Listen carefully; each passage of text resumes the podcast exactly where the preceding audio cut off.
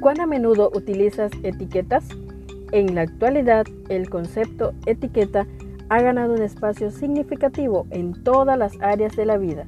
Las utilizamos para identificar, clasificar o valorar. En este día compartimos Etiquetas para Reflexionar de la autora Carolina Ramos. 365 reflexiones agrupadas bajo 7 etiquetas. Querido joven, descubramos la etiqueta para hoy. Bienvenidos a la meditación para hoy. Nuestra etiqueta de este día es Aroma a sábado. Y el título de la reflexión, El arbolito caletense. Inspirados en Romanos capítulo 12, verso 21, que dice lo siguiente, No dejen que el mal los venza, más bien venzan el mal haciendo el bien. Los viernes de tarde eran especialmente cansadores.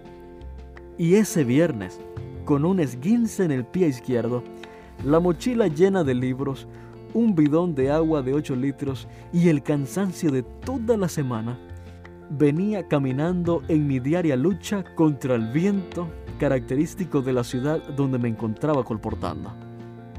Todo era árido y había solamente un par de arbustos secos en la especie de vereda que me llevaba a casa, además de mucha basura.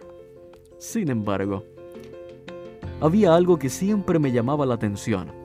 En medio de todas las bolsas y plantas sin vida, había un arbolito que se erguía valiente y le daba un poco de verde al paisaje. Tenía un montoncito de tierra que rodeaba el tronco que intentaba crecer a pesar del clima poco favorable. Ese viernes descubrí la razón de esa prolijidad. Un hombre que peleaba contra el viento como yo, con una pala y mucho cariño, lo cuidaba, limpiaba y regaba. Tuve que parar para agradecerle por lo que estaba haciendo y su respuesta quedó registrada en mi mente para siempre. Yo sé que este lugar es feo, pero este pedacito de tierra es mío y yo lo voy a cuidar. Si hago lo mejor en la pequeña parte que me toca, se nota la diferencia. Querido joven, a veces pensamos que simplemente con no hacer el mal ya podemos quedarnos tranquilos. Pero en este mundo eso no alcanza. Este lugar es feo, aunque Dios lo creó hermoso. No alcanza con no hacer cosas malas tenemos un pedazo de tierra, un templo que cuidar, una misión que realizar.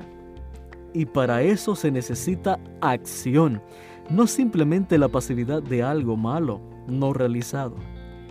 Para vencer el mal se necesita hacer el bien, ocupar los huecos, los tiempos muertos con cosas buenas y emplear los momentos productivos en hacer justamente el bien. Solo así podemos asegurarnos de estar cuidándonos y marcar una diferencia aunque sea en la vereda en que nos toque estar. Una pequeña acción hoy puede llevarte a un sinfín de buenas acciones mañana. En el pedacito de tierra que se te asignó, defiéndelo. Dios te lo dio y pedirá cuenta de él. Así que hoy venzamos el mal haciendo el bien.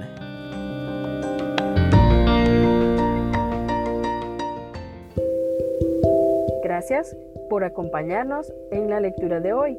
Esperamos que esta etiqueta te motive a caminar cada día con Dios. Te esperamos en nuestro próximo programa.